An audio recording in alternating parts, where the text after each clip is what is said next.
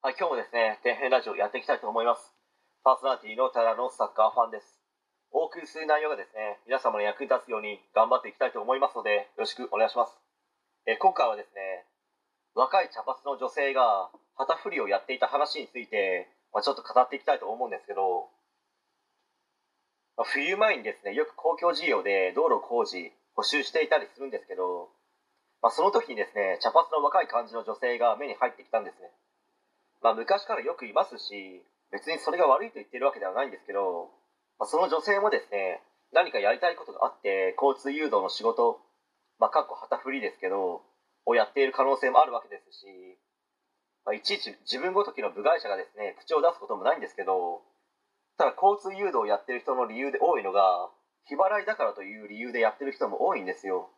工場で働いている時に旗振りをしていた人といろいろ話したことがありましてそんなことをですね言っていましたね。例えばですね若い頃に1日働いたら8000円前後ぐらいのお金がその日にもらえるってすごく魅力ですよね。日払い労働者の方でもそれがいいからやってるという人も結構いるんですよ。しかしですね仮に20日間働いたとして8000円 ×20 日で16万円ですよね。そこから所得税や社会保険などを引いたら手取りで13万円前後ぐらいになると思います。まあ、当然ボーナスはないですから年収は200万円もいかない計算になります、まあ、手取り13万円前後かける12ヶ月で約156万円ですね、まあ、この中で生活をしていかなければならないわけですので本当に大変ですよ。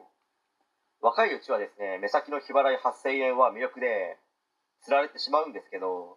まあ、先のことを考えたらですねやっぱり一時的なものでなければいけないと思うんですよ。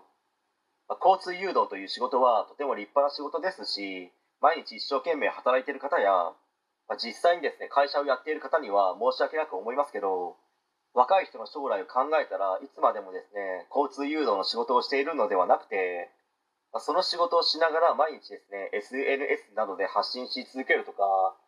まあ将来はどんな職業に就いた方がいいのかとか、ま自分ができる役割は何なのかなどを日々考え続けるとか、